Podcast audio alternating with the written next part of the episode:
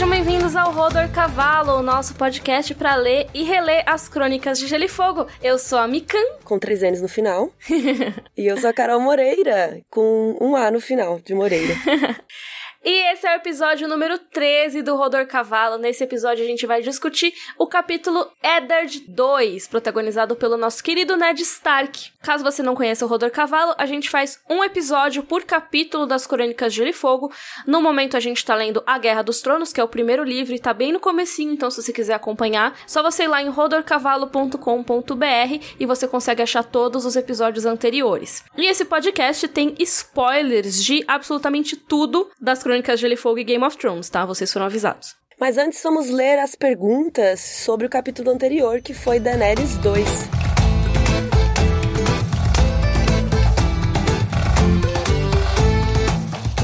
Começar aqui nosso bloco de perguntas. O Jones mandou assim: Quando lançar a nova temporada de GOT, vocês poderiam gravar react de vocês assistindo. Ia ser muito da hora. KKK. Ai, Jones, não rola. Não rola, Jones. A gente tentou e as pessoas odiaram. Tanto que a gente até tirou do ar. É, eu não lembro direito por quê, mas é porque a nossa reação é simplesmente a gente assistindo normal.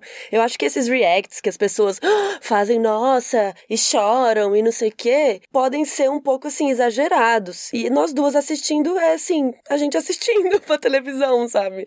Não é nada demais. É muito raro a gente se exaltar assistindo, sabe? Eu dificilmente me exalto assistindo qualquer coisa, não é só GOT, sabe?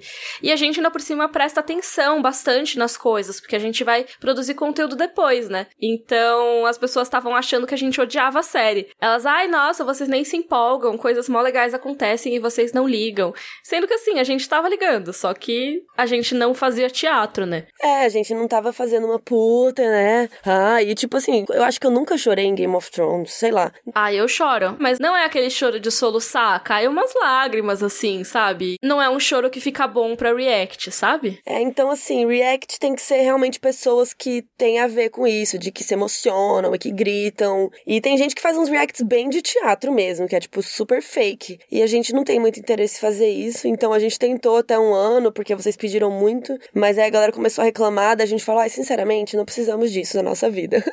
a gente desistiu. É, então não teremos react da última temporada, provavelmente. Mas a gente vai ter muita coisa. Vai ser muito da hora. Fiquem de olho porque em breve teremos novidades. Maria Vitória disse: Seguinte, não teve um episódio que vocês consideraram a Gelo como um personagem. Isso quer dizer que ela será incluída na contagem dos mortos?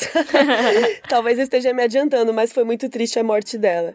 Olha, eu acho que a gente pode contar, Maria Vitória. Realmente, você lembrou de uma coisa interessante aqui. Mas vai demorar um pouco ainda. Sim, mas eu acho que não conta como morto. Será? É, acho que não. Foi o Tywin que matou ela. Tadinha. E o Gustavo mandou uma pergunta que eu achei bem interessante, que é, tanto no livro quanto na série, fica clara a maldade do Viserys.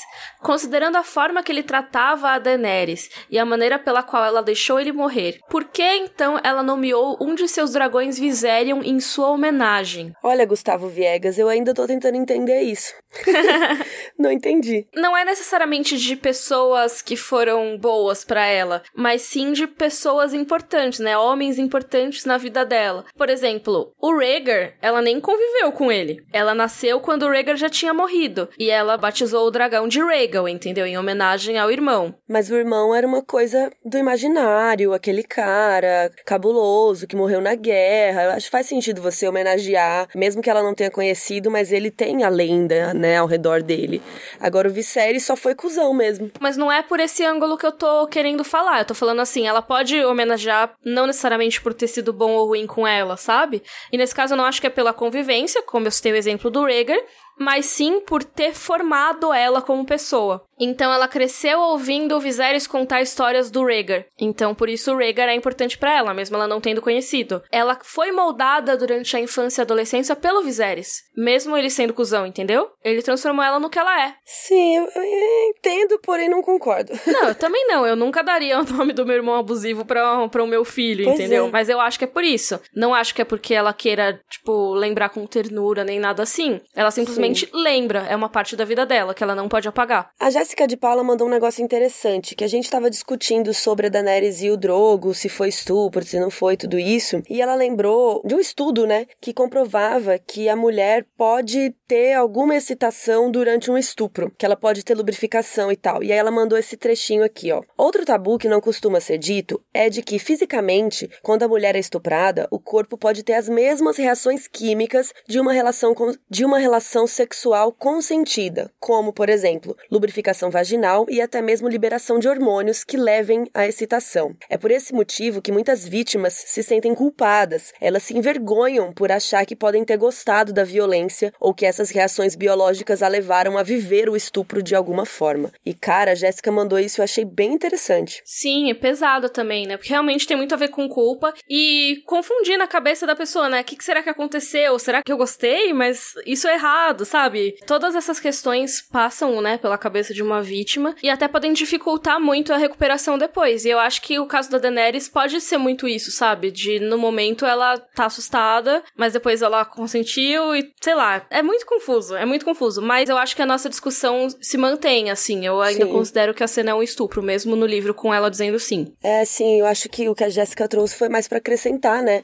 Que sim. realmente, por mais que você esteja sendo é, estuprada, o seu corpo pode lubrificar, por exemplo. E não significa sim. que isso que deixou de ser um estupro porque lubrificou, porque o corpo viu que tava rolando uma relação sexual e foi te ajudar, né? Pra, talvez até para não doer tanto, até para não, pra não te machucar, né? Também. Sim, com certeza. E até eu, é horrível trazer histórias masculinas pro meio disso, sabe? Que a gente tá falando de uma questão de uma mulher que foi estuprada, mas existem alguns casos de estupros em homens. E aí, normalmente, essas pessoas que são estupradas são ridicularizadas por terem tido ereção, sabe? Ah, sim. Porque é uma reação fisiológica, não é da cabeça do cara, sabe? Na hora ele não quer, ele não quer consentir a relação, mas a ereção acontece. Nossa, verdade. E é um sinal biológico, mas fica parecendo que foi consentimento, sabe? Ah, sim. então ele tava afim. Então eu só queria acrescentar isso, realmente essa questão é muito complicada, o nosso corpo não vai ser a mesma coisa que a nossa cabeça, sabe? Não é porque o corpo dá algum sinal que a pessoa consentiu. É total, muito interessante, Jéssica, obrigada. Valeu. Beatriz Pimentel perguntou: se a Daenerys cresceu como uma pedinte, como que ela teve uma educação tão boa, aprendendo idiomas, histórias de Westeros e tudo mais?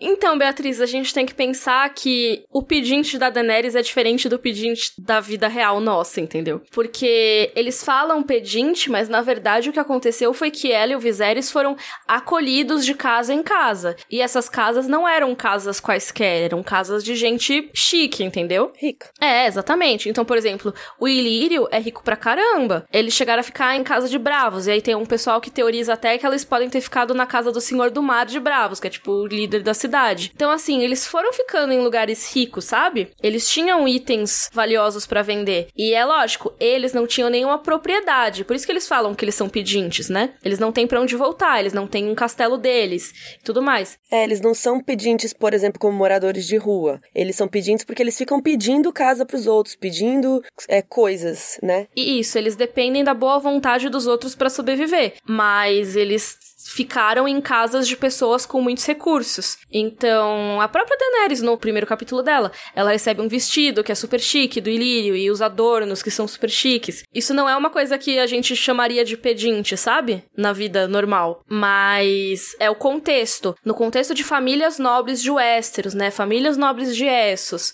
Eles não têm para onde ir. É por isso que o Viserys ganhou o apelido de Rei Pedinte. A Taniele perguntou: Sobre a bissexualidade, eu não concordo que a Daenerys seja bissexual, porque ela não deseja a aia dela. A impressão é que ela usa a aia como um consolo mesmo, como se fosse uma masturbação, só que usando outra pessoa. E aí ela até compara com a Cersei, que ela tem uma relação com a Taena. A impressão que passa é que ela usa ela também como uma forma de alívio sexual e tal, como se fosse só mais um trabalho da aia, sabe? Não sei, acho que eu concordo também, porque a Daenerys não fica com outras mulheres, né, depois dessa. Se eu não me engano, é só com a Iri mesmo. E eu entendo a mensagem da Taniele, mas assim, eu não sei se a gente pode afirmar ou não que ela usa só como consolo, sabe? Porque, sei lá, se for pensar assim, se a Daenerys tivesse casado só com o Rizdar, por exemplo, ela não quer transar com o Rizdar, ela transa com ele, sabe? Mas isso não faria dela menos heterossexual. É complicado. Eu acho que a única pessoa que pode dizer se você é bi ou não é você mesmo. Exatamente. Então a gente teria que perguntar para ela, mas ela não tem WhatsApp pra gente. Vamos fazer um, uma sessão de perguntas e respostas com a Daenerys. Eu acho complicado quando a gente lida com bissexualidade, porque meio que todo mundo quer definir o, tipo, se a pessoa é ou não é, sabe? Ah, então, mas será que é uma fase? Será se a pessoa pega 90% homem, 10% mulher, será que ela é bissexual? Ou ela tá só brincando? É, tem muita gente, muitas meninas, né, acontecem isso também. Uhum. Eu acho que meninos menos, porque tem muito machismo envolvido. Mas muitas mulheres ficam com vontade, às vezes, de pegar amiga, de dar um beijo para ver como que é, beija, e depois vê que não é muito aquilo para ela e continua pegando homem. Isso acontece muito. E aí, agora, se essa pessoa vai se dizer bissexual ou não, vai dela, né? Então, teríamos Exatamente, que perguntar vai do jeito Dani. que ela se considera, né? Aí eu acho que a gente fala que a Daenerys tem experiência bissexual. Pode ser. Se ela é ou não é, aí fica a cargo dela. Ou o Martin, né, que criou ela. Mas eu acho que simplesmente dizer que a Daenerys não é bissexual logo de cara, eu acho que é um apagamento, sabe? Porque isso existe no livro. Uhum. Então eu acho que assim, com certeza ela não é exclusivamente hétero.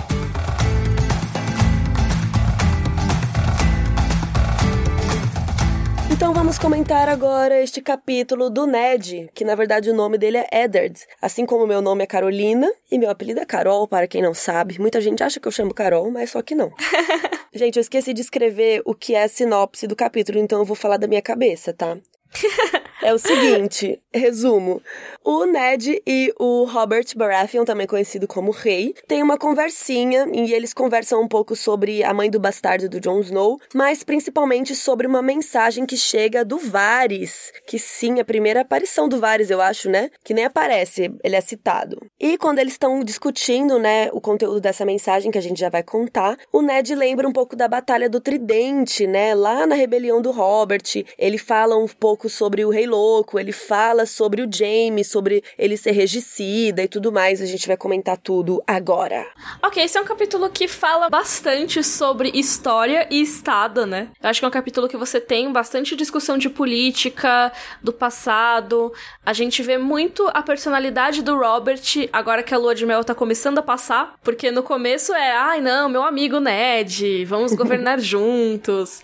Aí agora o Ned Stark ele vê o que o John Arryn passava, né? Que o Robert é cabeça dura, que ele às vezes fica emputecido e não tem como contrariar, que ele é extremamente amargurado pela morte da Lyanna. Isso o Ned já sabia, né? Mas que deixa isso influenciar até hoje as decisões dele como rei. Nossa, demais. E também que o Robert é um cara que morre de raiva dos Targaryen, né? Então esse capítulo lida muito com isso. Eu acho que ele é realmente pra gente ver um lado mais ruinzinho do Robert, sabe? Porque até então era o amigo que a gente sabe que não é aquelas coisas mais, né? Que ele deu uma piorada. E a Catelyn até fala: você conhece o homem, o rei é um estranho pra você. A gente começa a ver como o rei é um estranho pro Ned. Então eu gosto bastante desse capítulo. Gosto também. Então, ó, personagens que estão em cena. O Ned, né, o Eddard, o rei Robert Baratheon e temos duas pessoas ali na beira deles, que é o Sir Boros e o Sir Meryn. Esse é um capítulo com poucos personagens, né? Porque apesar de ter quatro aí, na verdade, na verdade, são só dois que contracenam. Porque o Sir Boris Blount e o Sir Meryn Trent, eles são os caras da guarda real que estão aí tentando acompanhar o Ned e o Robert, eles estão cavalgando pra longe assim, e os guardinhas só atrás, sabe? Tentando proteger eles, mas não dá muito certo. Porque o Robert não quer discutir as coisas no acampamento, porque as paredes têm ouvido, sabe? Aí ele galopa pra até fugir dos guardas e também pra sentir o vento no rosto, né? Porque o Robert ele sente muita falta, né, da juventude.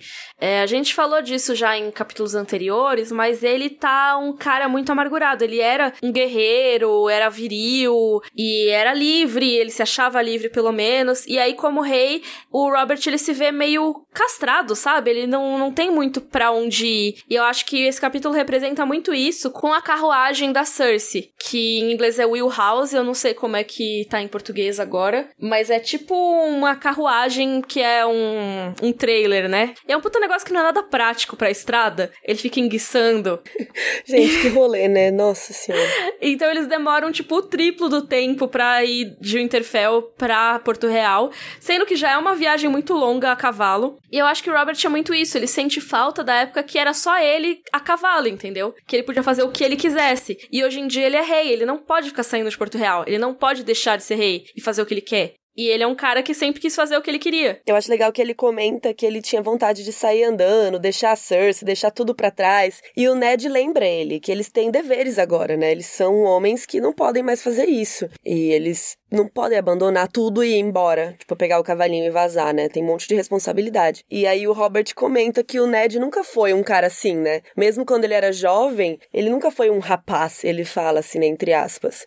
Mas aí a gente começa a entrar no tema do capítulo, de um dos temas, né? O Robert fala assim: não, você nunca foi um rapaz e tal, mas teve aquela ocasião. Como chamava aquela plebeia que você teve? Eita, quer dizer, tá falando da mãe do Jon Snow, né? Tá falando daquela escapadinha que uhum. o Ned deu. E aí o Robert tá até. Ih, qual que era o nome dela mesmo? É Becca? Não, essa foi uma das minhas. Cabelos negros e olhos doces grandes. Fica enchendo o saco do Ned pra falar como era o nome da mãe do bastardo. E o Ned, o nome era Wyla e eu prefiro não falar dela. E assim, a gente vai discutir isso depois um pouquinho, mas assim, o Ned tá desconversando aí. Esse nome Wyla é o nome que aparece depois das Crônicas de Gelo e Fogo, mas provavelmente não é a mãe do Jon Snow. Talvez seja uma ama de leite. provavelmente não não. Na série a gente já sabe que talvez realmente não seja. Sim. Então, é, ele não quer falar e tal. E aí o Robert fala assim: nossa, deve ser uma mulher top da balada, né? Porque fez o Lord Ned. Ela, ele fala, né? O Lord Eddard Stark se esquecer de sua honra, ainda que por uma hora. E aí ele fala: nossa, você nunca me falou se ela era gata e tal. E aí o Ned fala: nem vou falar. Deixa esse assunto, pelo amor de Deus, né? Ele fala: pelo amor que diz ter por mim. Desonrei-me e desonrei. Desonrei. Nossa, difícil falar essa palavra, desonrei, Catelyn aos olhos dos deuses e dos homens. Então, mesmo que de mentirinha, o Ned nem quer conversar, porque ele se sente na bad, mesmo não tendo feito, né? A gente acha que ele não fez, ele não quer nem falar disso. E uma coisa que rola nesse capítulo também, que é bem brevemente, é um pouco de geografia do mundo aí de Gelo e Fogo, né? A gente tem no norte a região das Terras Acidentadas, que é o local onde eles estão nesse capítulo. Eles estão descendo ali pela Estrada do Rei até Porto Real, mas para isso antes eles têm que passar por essa região que em inglês são as Barrowlands, em português terras acidentadas, e lá tem as elevações tumulares dos primeiros homens. E o Robert fica que a gente veio parar num cemitério? O que, que é isso, né? Mas é muito interessante essa região porque o norte não foi sempre dos Stark. Ele foi por muitos anos. Mas antes existiam vários reis menores que ficavam tretando entre si. E existiam os reis ali das terras acidentadas. Então essa região mais recentemente só entrou pros Stark. Mais recentemente quer dizer milhares de anos, mas é mais recentemente. E o próprio Ned fala isso pro Robert, que esta terra é antiga, tem isso para todo lado no norte. E aí vamos pro segundo tema do capítulo, que é essa mensagem do Varys, que o Robert fala pro Ned que chegou uma mensagem do Lord Varys de Porto Real. E o Varys, o Ned meio que explica assim, né, no pensamento dele, que o Varys, é, o eunuco, era o mestre dos segredos do rei. E ele já tinha servido o Aerys, né, o rei Aerys, o louco, e agora estava servindo o Robert. E Carol, qual que é essa fonte da informação? É muito legal que o Ned lê o bilhete, né? O bilhete, esse bilhete é verdade.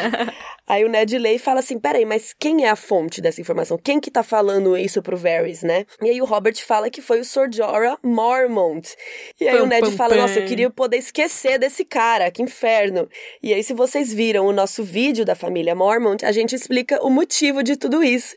Mas nesse capítulo o Ned explica também. Sim, porque assim, é uma das primeiras vezes que falam da casa Mormont, né, no livro. Já tinha aparecido o Sir Jorah nos capítulos da Daenerys, né? Mas o que, que acontece? Os Mormont, a série sede deles é em um lugar chamado Ilha dos Ursos, que é uma ilha, cara, no frio, é uma só tem floresta, madeira, não sei o quê, e é um lugar pobre, entendeu? E longe. E aí o Sr. Jorah Mormont, por uma história que a gente contou no vídeo, mas brevemente aqui, ele tinha uma esposa que gastava muito dinheiro, e ele queria ganhar mais dinheiro para gastar mais. E aí ele tentou ganhar uma grana vendendo uns caçadores, e nesse caso não são caçadores quaisquer, são caçadores que caçam em terras que não são deles, e isso é considerado um crime crime em Westeros, né? E ele capturou esses caçadores, em vez de entregar pra patrulha da noite, ou deixar preso, ou qualquer outra coisa assim, punir, ele pegou essas pessoas e vendeu pra um escravista. Passou um barco Tyrosh ali com um negociante de escravos e o Sr. Jorah tentou vender esses caras. E isso é crime, mais do que você caçar em terras ilegalmente. A escravidão é ilegal em Westeros. Então, como os Mormont eram vassalos dos Stark, esse crime tinha que ser resolvido pelo Ned Stark. E aí o Ned tem isso que ele fala pro Bran, né? Que o homem que dá a sentença tem que brandir a espada. Então o Ned fez uma baita viagem para chegar lá na Ilha dos Ursos. E quando ele chegou, Carol, o que que aconteceu? O Jorah tinha vazado, né? Óbvio. ah, vou ficar aqui esperando o cara chegar para me matar. Não, né? O cara vazou fugiu, ficou em exílio, né? Como a gente sabe que agora ele tá lá com a Daenerys. Aí que a gente começa, a, né, a conectar as coisas. Porque uhum. quando eles contam do Mormont, aí a gente fala: ah, peraí, ele fugiu, ele que... e agora ele quer um perdão. Peraí, é o cara que tá lá com a Daenerys, é o cara que deu um monte de presente para ela. Quer dizer que ele é falciane? Sim. Então, tipo, agora a gente tá começando a entender isso, que ele é falciane. Mas é muito louco isso, porque, não sei você, Carol, mas a primeira vez que eu li o livro, eu não lembrava disso quando revelaram que o Jorah era traído é, é porque acho que passa meio batido, né? Eu também não tinha focado muito nisso. E até no livro, se eu não me engano, o Sir Barristan tá em uma reunião do Pequeno Conselho depois quando falam do Jorah de novo, e então quando ele vai lá pra Daenerys, ele já sabe que o Jorah é traíra. Mas eu realmente não tinha me tocado muito disso, sabe? Porque o livro, gente, ele tem tanto nome, tem tanta informação, que às vezes as coisas não se relacionam imediatamente, sabe? Você só pega quando você relê e tal. E esse é um dos exemplos para mim de como, às vezes, mesmo coisas coisas que ficam bem óbvias não ficam tão óbvias assim se você não prestar atenção. Demais! Na primeira vez que eu li, eu também não me lembro de ter focado. Nossa, peraí, ele é traíra. Quer dizer, sabe, passa meio rápido assim. Mas então nós que estamos aqui no Rodor Cavalo, nós sabemos. Sim. E agora já tinham passado cinco anos dessa treta, que ele fugiu e tal, e agora ele queria um perdão, olha só. Fez merda, mas agora não, gente, agora eu vou ajudar vocês. E o Robert conta, né, que ele tá em Pentos e ele quer o perdão para poder voltar para Westeros, e o Varys está fazendo bom bom uso dele. Aí eu amo que o Ned fala assim: ah, que da hora, ele virou espião agora. Preferia que ele tivesse virado um cadáver. KKK. Primeira piada do Ned, né? É, muito bom. E aí, o que, que é a mensagem, Miriam? Conta logo, porque o povo deve estar surtado já. então, a mensagem, o bilhete que é verdade, é que a Daenerys se casou com o Senhor dos Cavalos. Ou seja, ela se casou com o Dothrak. E o Ned tá muito piadista nesse episódio. Ele tá cagando. Ele tá. Será que a gente deve mandar um presente? KKKK. Só que ele, ele é meio sarcástico, né? E a Robert, se para, a gente devia mandar uma faca e alguém para manejá-la. Que o Robert tá super querendo matar os Targaryen aí, né? E aí o Ned começa a lembrar umas coisas que é aí que a gente vai começar a entrar nesses assuntos, assim, né? De lembranças da Guerra do Tridente e tudo mais, né? Ele lembra da raiva que o Robert tem pelos Targaryen. Quando o Tywin Lannister entregou os corpos da esposa e os filhos do Rhaegar em sinal de fidelidade, né? O Robert chamara aquilo de guerra, o Ned de assassinato. Então, assim, se vocês não lembram, quando rolou, a gente já contou isso 439 vezes nos vídeos e por aqui a gente tá começando, né, a explorar que rolou a rebelião do Robert e tal. E no fim da rebelião, o Tywin mandou matar a mulher do Rhaegar, que era a Elia Martell, e os filhos. E aí o Ned fala: qual a necessidade de você matar crianças, né? Ele acha aquilo horrível. E ainda mais a maneira como as crianças foram mortas. Né? É, foi horrível. E aí o Robert fala assim: não, mas eu não via bebês, eu via filhotes de dragão. E aí o Ned lembra que foi preciso a morte da Liana pros dois se reconciliarem. Tipo assim, o Ned ficou tão puto com isso, desse assassinato da Elia e das crianças, que eles ficaram na bad, eles não não eram, não estavam amigos, né? Eles não continuaram uhum. a se falar. Só quando a Liana morreu, que aí eles se uniram de novo em, em prol dessa morte, que a Liana era a irmã do Ned que estava prometida pro Robert, né? E uma coisa que eles discutem é sobre essa possibilidade de matar a Daenerys, que o Robert ele realmente quer mandar um assassino atrás. E o Ned, cara, ela é um pouco mais que uma criança, você não é o Tywin para chacinar inocentes. Só que o Robert ele não enxerga como criança, que nem a Carol falou mais cedo, ele enxerga como filhotes de dragão, né? Então ele enxerga Daenerys como uma criança que em breve vai abrir as pernas e parir filhotes de dragão para me atormentar. Nossa, achei pesado. Nossa, total, sendo que a Daenerys tem 13 anos, né? Aí o Ned fica tipo, ah, mas matar criança, né? Zoado, kkk. Aí o Robert fala, o que foi zoado? Gente, a gente tá. É livre interpretação isso aqui, tá? Eles não falaram zoado. o que foi zoado foi o que o Eris fez com o seu irmão Brandon. Como seu pai morreu foi zoado. Rhaegar, quantas vezes você acha que o Rhaegar violou sua irmã? Tipo assim, ele já tava gritando. Já ficou muito exaltado só de tocar nesse assunto. E aí ele fala assim: ó, eu vou matar cada Targaryen que eu puder até que todos estejam mortos, como os seus dragões. E eu mijarei em suas tumbas. Tipo, alguém está muito pistola. Nossa, total, muito pistola. E até eles dois comentam que a Daenerys estava fora do alcance do Robert. Como a gente falou no, nas perguntas e respostas, ela não estava no meio da rua, sabe? Ela estava sempre na casa de alguém relativamente poderoso. E aí, dessa última vez, o Robert fala que ela estava com o queijeiro Pentoche, que eles falam que o Illyrio é um queijeiro, né? Ele vende muito mais do que queijos, tá, gente? Mas sabe uma coisa que é interessante quando eles falam disso? Que ele fala que na propriedade do Ilírio, né, da propriedade do Pentoche, ela estava toda por trás de muralhas e com eunucos de chapéus pontudos, que são os Imaculados. Ah, nossa, eu não tinha reparado isso. Sim, é que no primeiro livro ainda não é desenvolvido tanto isso, né? Mas eles já estavam lá como guardas da mansão do Ilírio. Gente, chocada, não tinha reparado quando eu li. É, realmente é, são coisas que o George R. R. Martin coloca e ele decide desenvolver depois, né? Aí o Robert comenta que ele devia ter mandado matar ela há anos. Ela não, né? Ela e o Viserys. Uhum. Quando eles ainda eram frágeis e tal. Mas agora eles passaram do queijeiro pentoche pros Dothraki, né? Então não tem mais como, não é tão fácil agora simplesmente, ah, manda matar rapidão lá. Só que ele fica assim, putz, fiquei ouvindo John Arryn, aí olha no que deu. não matei, devia ter matado antes porque agora com os Dothraki vai ser muito mais difícil, né? Ouviu o Mão do Rei e olha no que deu. O vídeo do Robert do YouTube. Mas é isso, os Dothraki, né, ele fala, né, ah, o Calazar do Drogo tem mais de 100 mil homens. E é engraçado porque não bate com o que a gente sabe dele, né, a gente sabe que ele tem 40 mil guerreiros. Não sabe, 100, quando eles falam 100 mil homens, né, quem tá São 100 mil guerreiros. Então, assim, mas 40 mil já é muito, mesmo assim, né? E uma coisa que o Ned comenta é que, meu, não importa se ele tiver 10 ou 100 mil. Os Dothraki não cruzam o Mar Estreito. Eles não vão cruzar. Então, se eles ficarem do lado de lá, tranquilo. E aí o Robert comenta que tem gente que até hoje chama ele de usurpador, né? Que ele roubou o trono dos Targaryen e tal. Ou seja, se os caras conseguirem atravessar com a Daenerys ou Viserys lá, gente, vai dar ruim, vai ter gente se unindo a eles. O que ele quer dizer é assim, tem gente que ainda chama ele de traíra, ou seja, essas pessoas facilmente se uniriam a alguém Targaryen que voltasse. Mas aí já que eles estão batendo um papo sobre questões do reino, o Ned puxa o assunto de que ele precisa logo escolher um novo guardião do leste.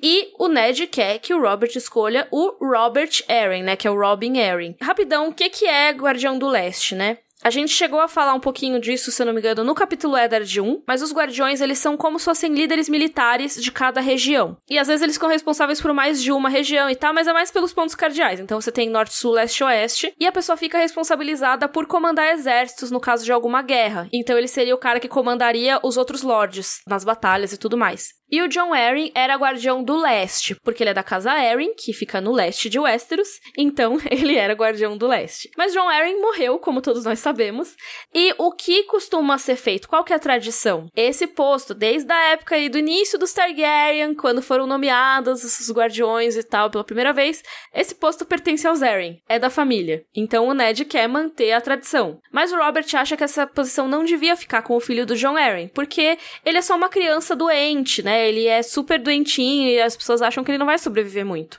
Ainda mais agora que tem os Dothraki. Então, se precisar aí ter uma guerra, não dá para um menino comandar todo mundo, né? Aí o Ned fala assim: então pega um dos seus irmãos, pô. Né? A gente sabe que tem o Renly, tem o Stannis, né? O Stannis provou seu valor no cerco à Ponta Tempestade e tal. E aí o Robert fica fazendo com o doce e tal, e no fim ele fala: então, vai ser o Jaime Lannister mesmo. Aí o Ned já fica assim, ah, revira o olho já, né? Fala, o regicida. Aí o Ned fala que o pai dele, o Tywin, né? O pai do do regicida, é guardião do oeste e provavelmente o Jaime vai suceder ele. Não é bom que uma pessoa fique, né, dona assim, entre aspas, né, guardiã do leste e do oeste, né, ao mesmo tempo. Não ia ser muito inteligente da parte do Robert. Porque assim, a gente tem que pensar que o Jaime, ele é da guarda real. Teoricamente, ele não poderia ser herdeiro do Tywin. Para começar. É engraçado porque apesar dele não poder, meio que todo mundo considera como se ele fosse, sabe? É bem bizarro. Mas mesmo se o Jaime não pudesse ser herdeiro do Tywin, e aí o Robert colocasse ele como guardião do leste, mesmo se fossem duas pessoas diferentes da casa Lannister, vamos supor, o Tywin morre e aí o Tyrion herda, sei lá. Mesmo assim, você tá colocando metade do reino na mão dos Lannisters. Que é a real preocupação do Ned, que metade dos exércitos estariam na mão deles. Então, qualquer coisa que você fizesse contra a casa Lannister, eles teriam metade do reino contra você. Total, que medo, né? E sim. aí o Ned pergunta se ele confia mesmo no Jaime.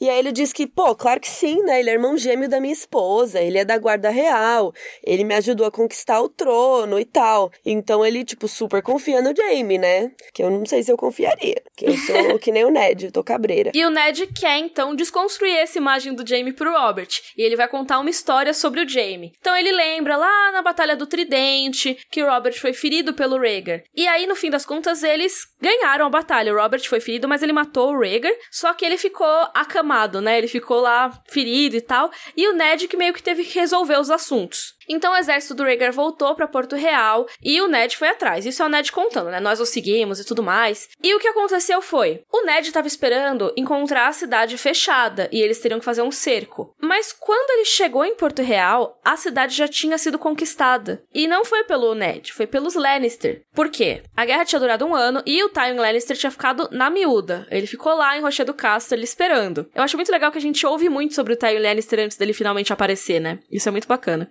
Mas Tywin tava lá esperando, esperando, esperando. E aí, depois da Batalha do Tridente, quando já tava quase tudo perdido, menos a capital, né? O Tywin apareceu lá em Porto Real. E o Rei Aerys ficou: Olha só, ele veio nos ajudar. Até não fala isso nesse capítulo, mas o Varys, né? Que é o informante do Robert hoje em dia também, ele falou pro, pro Rei Aerys II: Ele falou: Olha, não abra a porta, vai dar ruim. Eu amo essa história.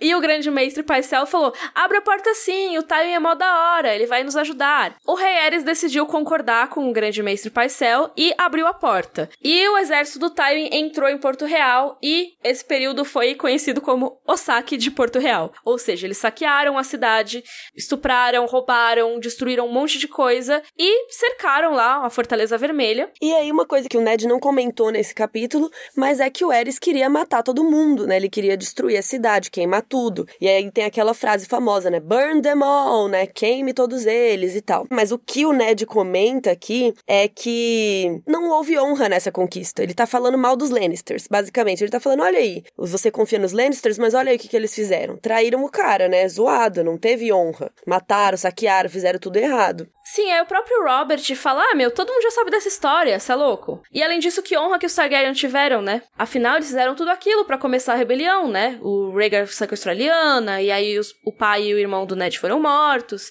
Então, assim, por que, que ele tá cobrando honra dos Lannister se o Targaryen não tem? É, aí o Ned lembra ele que ele já se vingou disso. E aí ele lembra do Prometa-me, Ned, que é o quê? A Lyanna, né? Então, tipo, ele já matou o Rhaegar. Ele já vingou isso. Segue o baile, basicamente. e aí Sim. o Robert fala assim, muito. Ah, é triste essa fala dele. Ele fala assim, cara, eu queria a Liana viva, eu não queria uma coroa.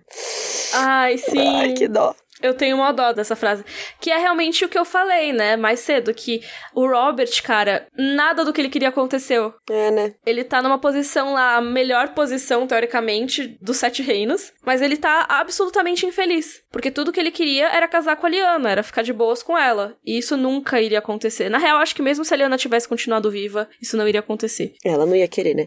Mas aí, o Ned comenta que ele entrou na sala do trono, a cavalo, não sei o quê. Que ele viu o Eris morto no chão e que o Jaime trajava o manto branco da guarda real por cima da armadura dourada, até a espada dele era dourada. E ele estava sentado onde? No trono, no trono de ferro, de buenas, usando um elmo em forma de cabeça de leão. Aí o, o Ned ficou chocado, né? Tipo assim, eita, ele quer ser rei? Será? Que porra é essa? E aí o Jaime fala para ele: Nada tem a temer, Stark. Estava apenas mantendo-o quente para o nosso amigo Robert. Temo que não seja uma cadeira muito confortável. E uma coisa muito doida é que depois o Jamie fala sobre esse episódio, né? Não, não é nesse capítulo, obviamente, mas depois ele é confrontado e ele fala: Cara, eu só tava cansado. Só sentei lá um pouquinho, galera, me deixa. Acabei de matar o rei, tá aí o rei ensanguentado na minha frente, o que, que eu vou fazer? Eu vou sentar no trono, né? Tô exausta. Morto.com barra farofa, tipo tweet do Neymar. Aí o Robert lembra que, tipo, pô, mas o Jamie só tinha um pouquinho mais de 17 anos, talvez ele só tivesse cansado mesmo e tal. É, só que isso era meio que a cartada do Ned, sabe? Ele tava querendo dizer pro Robert, ó, oh, esse cara é ambicioso. Eu entendi o que o Ned quis fazer aqui, sabe? Ele tava querendo falar pro Robert, ó, oh, você tá dando poder pra esse cara, você tá querendo confiar nele? Na real, ele matou o próprio rei e tava sentando no trono. Você não vê o que você tá fazendo? Tenso. Só que o Robert não liga nem um pouco para isso. Ele fala: Ah, tá, agora que você falou todos os pecados dele, deixa quieto, sabe? e o Ned fica, obviamente, chateado, porque ele vê que não adianta ele ser mão do rei. Ele pode falar o que ele quiser, ele pode dar o conselho que ele quiser, e o Robert vai continuar fazendo o que der na telha. Ele vai continuar seguindo a própria vontade, sabe? O Ned pode tentar, mas vai ser muito difícil. Esse fim do capítulo, assim, é uma reflexão que o Ned faz, assim, pensando que ele não vai servir a nenhum propósito. Porque não adianta ele falar nada. O Robert, ele falou um monte de coisa agora, o Robert nem escuta. Então, assim, pra que, que vou ser mão de, do rei dele, enquanto meu filho, a minha esposa, tá todo mundo lá na merda em Winterfell, sabe? Tá cheio de problema, e eu tô aqui dando conselho pra um cara que não ouve meu conselho. O que, que eu tô fazendo com a minha vida, né? É isso que ele pensa. E é isso, o Ned vai passar o livro todo quase nesse sentimento de não pertencer, sabe? Ele não tá no lugar dele. Ele tá absolutamente desconfortável com tudo.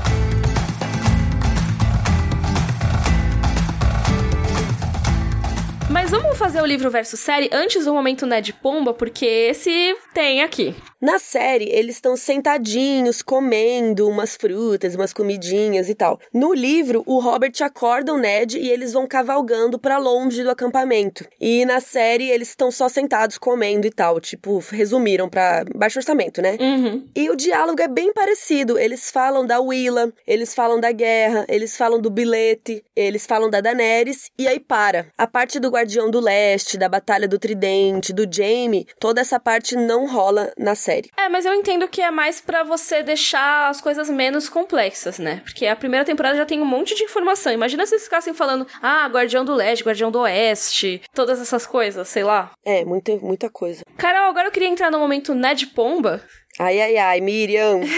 Porque depois daquele capítulo da Catelyn, né, o segundo capítulo dela, temos aqui mais uma discussão sobre a mãe do Jon Snow. Quem é a mãe do Jon Snow? Meu Deus. A gente tinha visto no capítulo anterior que a Catelyn tinha ouvido rumores sobre ser a Shara Dane, a mãe do Jon Snow, e agora tem uma outra aqui, que é Wyla, ou Willa. E o Robert fala como se fosse uma garota comum, né, ou seja, ela não é de família nobre, que teve o bastardo, né, tirou a honra ali do Ned Stark, né, o Ned traiu a esposa com essa mulher. Mas, Carol, será mesmo que isso é verdade? Eu acho que não, Miriam. Eu acho que essa foi a história oficial. Essa foi a história que o Ned contou pra galera. Porque assim, uma coisa que tem nesse capítulo é, primeiro, o Ned se lembrando, né? Aliás, eu não sei se esse é o primeiro capítulo que tem o Prometa-me Ned. No outro do Eddard tinha já? Eu acho que ele já falou. Já falou, né? Eu Mas o Ned tem essa promessa, né, com a Liana, que a gente acha que é de manter em segredo a identidade do filho dela, né? E quem é o pai e tudo mais. Mais uma coisa que o Ned pensa nesse capítulo é que ele conviveu com as mentiras dele por 14 anos. 14 anos é o quê? Final da rebelião do Robert, né? Esse momento final aí da rebelião. E a idade do Jon Snow. Chocada! então, assim, existe alguma coisa no que o Ned fala sobre aquela época, 14 anos atrás, que é uma mentira. E muito provavelmente é isso, é dele ocultar o que foi realmente o nascimento do John. Ele provavelmente mentiu sobre isso para todo mundo, inclusive para Catelyn. E omitir também é mentir, né? Eita, você acha? É, sim, eu acho. Nesse caso, sim. Na real, ele falou que é filho bastardo, então ele mentiu mesmo, né? Ele não só omitiu a mãe, que é a irmã dele, né? Mas ele também mentiu e disse que é filho bastardo dele. Mas é claro que isso, gente, nos livros ainda é teoria, tá? Oficialmente, nos livros, o Ned ainda é o pai do John. Ainda tem que ser revelado quem é a mãe dele e tudo mais. Mas quem é essa Wyla, né? A Wyla era a ama de leite em Tom Bastella, que é a sede da família Dane. E aí tudo meio que se encaixa. Tem a história de que a Shara Dane era a amante do Ned. Então o Ed esteve em Tom Bastella mesmo. Ele foi entregar a espada, né? A alvorada lá, porque depois que morreu o Sir Arthur Dane e tudo mais. E aí é muito mais fácil ele ter contado pro Robert que a ama de leite do John era realmente a mãe. Não é? Fica mais fácil, né? Mas por que, que eu falo que essa é a história oficial? Porque além do Robert, Robert falar, né, dessa história, lá no terceiro livro, a Arya tá junto com o pessoal da Irmandade Sem Bandeiras e tem um menino lá que é o Ned Dane, né, o Edric Dane, e ele fala pra Arya que ele e o Jon Snow são irmãos de leite. Por quê? Porque essa Wyla foi a ama de leite dele. Se você não sabe o que é uma ama de leite, é uma criada que fornece leite materno para as crianças que nascem e tal, porque às vezes a mãe não consegue amamentar e tudo mais, e aí existia essa criada que amamentava. E ele fala que uma das servas da casa dele era a mãe do Jon Snow, então os dois mamaram na mesma mulher, então são irmãos de leite. Aí é muito interessante porque ela acha que o Edric primeiro tá tirando sarro dela, sabe? Mas ele fala: "Não, é real. Ela é a mãe do Jon Snow".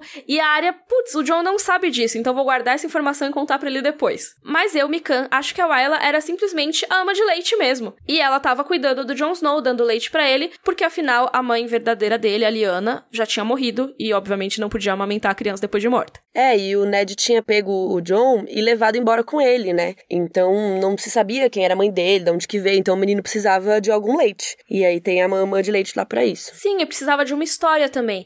E se fosse realmente, né, ah, ele teve o filho com uma ama de leite. Cara, essa não é uma história que ele precisa ter peso na consciência. Não é só por ter traído a Catelyn, sabe? Porque senão ele simplesmente poderia falar pra Catelyn, ah, realmente aconteceu, é com, com essa mulher. X, sabe? E ele não precisaria ficar se condenando por ter vivido mentiras por 14 anos. Não, total. Isso da Wyla é uma dessas mentiras que ele contou, na minha opinião. Vamos para o nosso momento Valar Morgulhes. Ninguém morreu, só a dignidade do Ned mesmo.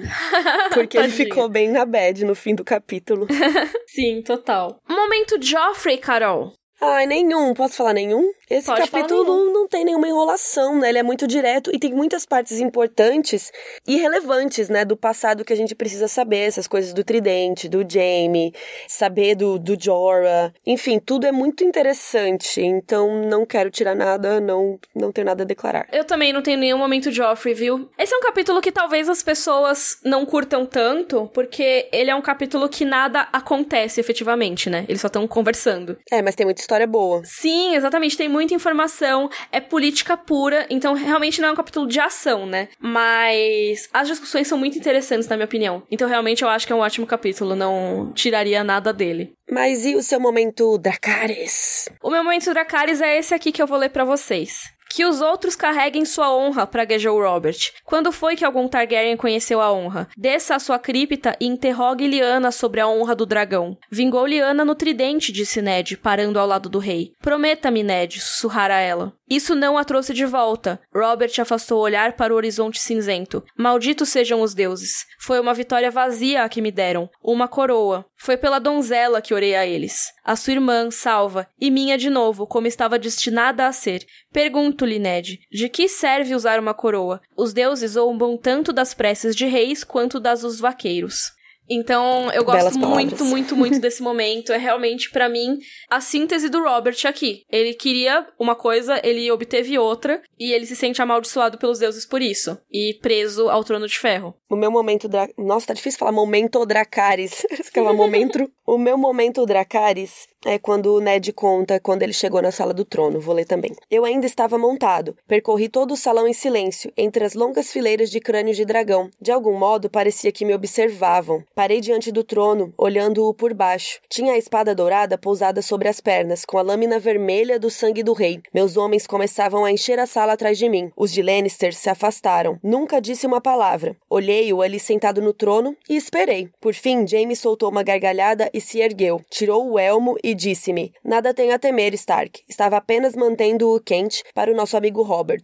Temo que não seja uma cadeira muito confortável. Esses foram os nossos momentos Joffrey e Dracarys. E a gente quer saber os de vocês também, então comenta lá no nosso site rodorcavalo.com.br. Lá você também pode ver todos os vídeos relacionados a esse episódio do podcast. Tem bastante coisa, então vão lá ver. E também, se você tiver alguma pergunta, dúvida, sugestão, reclamação, pode mandar para o nosso e-mail que é rodorcavalo.gmail.com. É isso, gente. Espero que vocês tenham gostado. E até ano que vem, né? Esse é o último do ano? É o último do ano, olha só. Mas a gente vai voltar normalmente em janeiro, daqui a 15 dias. Então fiquem de olho aí no seu agregador de podcast, mesmo nas férias, hein? É isso, gente. Um beijo. Rodor. Rodor. Yay!